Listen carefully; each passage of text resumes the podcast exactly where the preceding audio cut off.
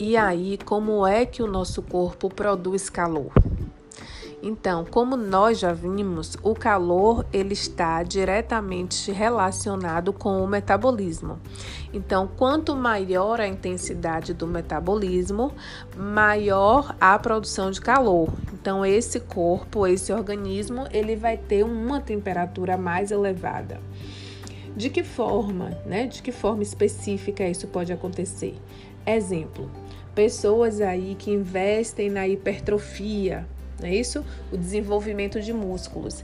Então, quanto maior a densidade de músculos no nosso corpo, maior a atividade metabólica e maior o metabolismo. Então, fazer musculação é um ótimo investimento, muito legal, para promover emagrecimento, porque esse corpo ele vai trabalhar mais e assim ele vai produzir mais calor, ele vai gastar mais energia. Produção de hormônios. Alguns hormônios eles aceleram as reações metabólicas do nosso corpo.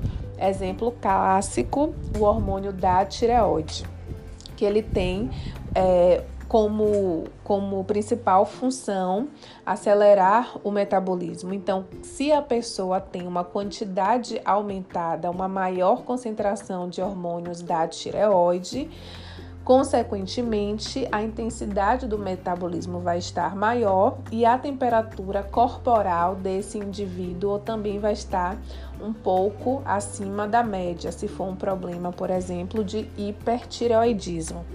Outros hormônios também podem influenciar na atividade metabólica, que são a testosterona, o hormônio de crescimento, hormônios relacionados ao ciclo menstrual da mulher. Então, durante a segunda fase do ciclo, após a ovulação, o metabolismo do corpo da mulher está aumentado e, consequentemente, a sua temperatura também.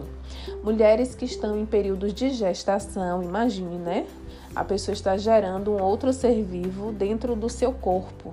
Então, o metabolismo dela está mais intenso por conta disso e a temperatura também. A amamentação, na fase de amamentação também, o metabolismo está maior. Quando a gente termina de comer, então, por exemplo, após o almoço, o nosso corpo ele tem um desvio, né, do metabolismo para o sistema digestório. Então, ali começam a ocorrer os processos metabólicos, bioquímicos, para gerar os produtos e armazenar os produtos é, dos nutrientes que são absorvidos pelo intestino. E durante situações inflamatórias. Por exemplo, quando nós temos alguma lesão no nosso corpo, uma coisa boba, sei lá, um mosquito picou, que não seja o da dengue, né, cheio de flavivírus, mas exemplo, uma muriçoca, qualquer um muruim picou a nossa pele, a gente coçou e de repente criou ali foi criado um edema. Se você tocar, você vai ver que a temperatura desse local ela é maior do que a temperatura de outra parte do corpo, né, ali na pele, né, próximo. Por quê? Porque ali houve um aumento do metabolismo em resposta a uma lesão tecidual. Houve lesão tecidual, gerou-se uma reação inflamatória e aumentou o metabolismo no local para resolver a situação, para reparar o tecido. Então é é característico de inflamação, que é uma reação do nosso organismo para reparar um tecido que foi perdido. Então, a reação da inflamação ela gera febre. Tem uma das características dor, tu, tu, go, dor, tumor, calor e rubor. Né?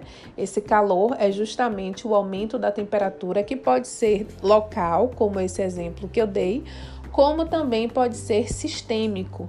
Então, se a pessoa tem uma doença normalmente provocada por uma infecção, é, é, que acometeu o corpo de uma forma mais sistêmica, ela pode desencadear febre. E aí essa febre, ela é extremamente controlada, porque o corpo ele é programado para aumentar a sua temperatura. Esse metabolismo, ele tem que estar mais intenso para poder resolver a situação. Se o corpo estiver lento, vai ser mais difícil de resolver o problema, de eliminar, de inibir o patógeno.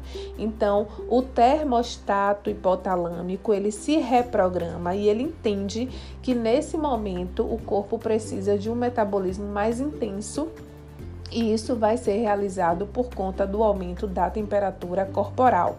Então, nesse momento, nessa situação de inflamação, de febre, o nosso corpo produz substâncias que são mediadores químicos que têm a função de aumentar a temperatura, que são classificados como é, substâncias pirogênicas endógenas. Pirogênicas porque aumentam a temperatura corporal e endógenas porque são pro, produzidas pelo nosso próprio corpo. Então essas são as substâncias que atuam lá no hipotálamo, promove é, a reprogramação das células que funcionam como termostato e promovem o aumento da temperatura corporal. Só que essa temperatura ela tem que ser uma temperatura compatível com a vida, né? Quando a pessoa tem um, uma febre baixa, algumas questões são discutidas e alguns é, médicos eles preferem não interferir nesse processo, porque de uma certa forma ele pode ser benéfico para controlar a infecção, a inflamação. No entanto, se essa febre, ela, se essa temperatura, né, provocada por essa reação de febre, ela for muito alta ou ela tender a estar aumentando, aí sim é necessário fazer uma intervenção medicamentosa, tomar um antitérmico para reduzir a produção dessas citocinas pirogênicas endógenas certo? E aí fazer com que o corpo reduza a temperatura.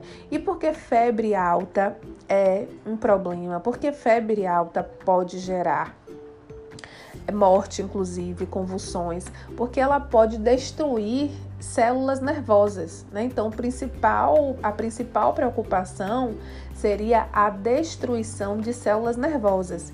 E a gente sabe que a capacidade de as células nervosas perdidas elas serem substituídas por outras. Então, a capacidade de reparação do, do, do, do tecido nervoso é muito pequena, é tão pequena que nós consideramos nula.